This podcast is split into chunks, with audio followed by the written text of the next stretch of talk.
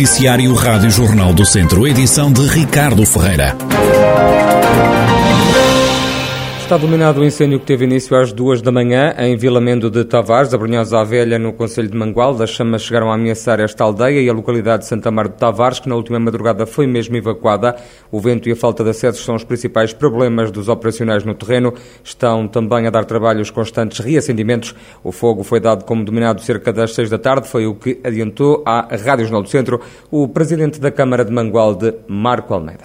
O incêndio está dominado, eh, permanecem ainda no terreno eh, 140 bombeiros, mais 40 meios terrestres e meios aéreos, eh, mas a situação está estabilizada, incêndio dominado, precisamos eh, destes meios ainda no terreno por uma questão de reacendimento. Estamos atentos e vamos esperar que as próximas horas não, nos tragam más surpresas. Porque o grande problema tem sido o vento e os constantes reacendimentos, não é? Sim, o grande problema tem sido, acima de tudo, as mudanças de, de vento que nos causam aqui grandes dificuldades. Próximas horas vão ser horas de, de atenção, de, que exige bastante, de uma, uma resposta rápida e por isso é que temos ainda no terreno 140 operacionais e 40 viaturas. No combate às chamas, quatro bombeiros sofreram ferimentos, ainda que ligeiros, dois à noite e outros dois durante o dia. Quatro idosos eh, de Vila Mendo de Tavares tiveram que ser retirados de casa devido ao fogo que se estava a aproximar, mas numa medida de precaução. Houve seis pessoas que foram deslocalizadas para, para para aqui para o centro-dia, mas por uma, apenas por uma questão de precaução. De Vila Mendo de Tavares.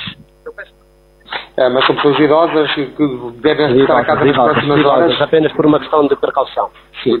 Mas neste momento está tudo estável. Tudo correu favoravelmente, houve quatro bombeiros que se aleijaram, mas pequenas coisas, eh, eh, três ficaram, foram tratados aqui no, no, no posto de comando, eh, um deles foi para o hospital, o centro hospitalar, mas apenas por questões de precaução. Marco Almeida, Presidente da Câmara de Mangualda, a dar conta de o incêndio que lavra desde a madrugada em Vilamendo de Tavares, a Brunhosa Velha, foi dado como dominado por volta das seis da tarde. O autarca acrescenta que ainda está a ser feito o levantamento da área ardida. No Teatro de Operações estão mais de 100 operacionais, apoiados por 42 carros e dois meios aéreos.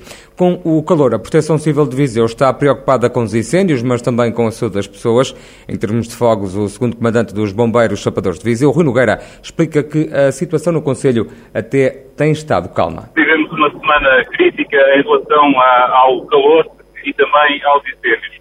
No Conselho de Viseu, uh, atualmente temos alguma atividade, no entanto, bastante reduzida, felizmente, e para já. Tivemos um incêndio esta noite, tivemos ainda outro na freguesia de, de Orges, estão todos dominados. E com as temperaturas próximas dos 40 graus, as autoridades pedem às pessoas para se abrigarem do calor. Seguimos a linha daquilo que são as orientações da Direção-Geral de Saúde, uh, nomeadamente com as recomendações para as pessoas se hidratarem uh, e para se abrigarem do calor, especialmente nas horas mais quentes.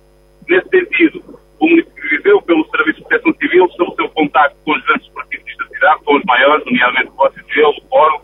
São locais que poderíamos classificar como abrigos, onde uh, as um ambiente climatizado, caso não o tenham mais próximo ou na sua habitação, e onde poderão, de facto, usufruir de um bocado de, de ambiente climatizado e diminuir o impacto que o calor possa causar na saúde. A administração e as direções desses espaços, bem como outros que iremos contactar no futuro, têm demonstrado uh, naturalmente a disponibilidade para sempre que seja necessário. Ou seja, estas medidas devem uh, estar em vigor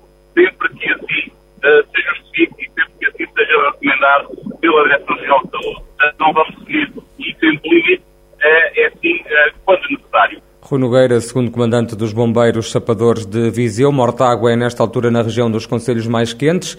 Hoje esperavam-se 41 graus de máxima. A Câmara Municipal está a contactar os idosos no sentido de os ajudar caso seja necessário. Foi o que adiantou à Rádio Jornal do Centro o vereador da Proteção Civil, também vice-presidente do município, Luís Filipe Rodrigues tomamos medidas, tivemos a preocupação com a saúde pública, com os mais vulneráveis, nomeadamente os idosos, Somos um, um conselho muito envelhecido, onde temos uh, centenas de idosos espalhados por todo o território. O que é que fizemos? Uh, após a reunião da Comissão de Proteção Civil, Uh, contactámos, estamos a contactar com os serviços sociais da Câmara e com o apoio da GNR também, estes idosos que estão referenciados e que são conhecidos, estão, estão na nossa base de dados, para perceber uh, as condições de conforto deles em casa, alguma necessidade. Este atendimento está a ser feito pela, pela nosso serviço social, eu não tenho números a esta hora, uh, mas já fizemos algumas largas centenas de telefonemas. Referenciados estão mais de 600 idosos uh, que serão contactados e serão, e serão acompanhados nestes dias de muito calor. E para enfrentar este calor, a autarquia criou um centro climatizado numa escola onde as pessoas podem fugir às altas temperaturas. Acionámos, eh, a partir de hoje, um local de recolha de conforto. O que é que é isto? É uma zona climatizada e, eh, caso algum utente do município de Mortágua, seja idoso ou não, tenha necessidade de se deslocar para um sítio com climatização, com um local mais fresco, temos o nosso centro educativo eh, que neste momento não tem aulas a funcionar, mas tem ainda efetivo eh, operacional, funcionários, segurança, tem cozinha inclusivamente e está acionado aí a partir de hoje um local de recolha e de concentração para conforto climatizado no Conselho de. Neste momento a estratégia implementada é apenas para durante o dia. Uh, se houver necessidade, poderemos reforçar, mas neste momento apenas durante o dia, é o que está previsto para já. Luís Filipe Rodrigues, vereador da Proteção Civil e vice-presidente da Câmara de Mortágua, que acrescenta que também a Biblioteca Municipal pode ser usada pelas pessoas para se refrescarem. Mortágua é um dos conselhos com as temperaturas mais altas na região. Hoje esperava 41 graus. Em Tabuaço também se esperavam altas temperaturas, com a máxima a bater nos 42 graus. Esta quarta-feira, os bombeiros dizem que não têm tido mais emergências, apesar do calor que se faz sentir na região. A corporação está é, a transportar mais água para garantir o abastecimento a cinco freguesias do Conselho de Tabuaço. Por norma, o transporte é feito logo pela manhã, entre as 7 e as 9 da manhã, também depois ao final da tarde e até noite dentro. Prolongado até Quinta-feira, às nove da noite, o aviso vermelho do Instituto Português do Mar e da Atmosfera. O alerta é justificado pela meteorologia devido à presença de valores muito elevados de temperatura máxima. Depois do vermelho, o aviso vai descer para laranja. Vai estar em vigor entre as nove da noite de quinta-feira e as nove da noite de sexta-feira para amanhã, quinta-feira, para a região de Viseu são esperados 39 graus. Na sexta-feira, o mercúrio deve descer para os 37. Perante esta vaga de calor, as autoridades de saúde recomendam várias medidas, que se evite a exposição solar entre as 11 da manhã e as 4 da tarde. No exterior deve usar-se protetor solar com um fator de proteção superior a 30. Devem também utilizar-se peças de roupa leves, de preferência de algodão e de cor clara, ainda chapéu e óculos de sol. É aconselhado que se evite os esforços físicos intensos, em especial nos dias dias e horas de maior calor, deve permanecer-se em locais frescos, à sombra ou climatizados. Durante o dia é aconselhado que se feche janelas e persianas, à noite deve fazer-se o oposto. A população deve também beber água e ou sumos naturais. Esta é uma medida especialmente importante, alertam as autoridades de saúde para os idosos que não sentem sede, também as crianças de tenra idade.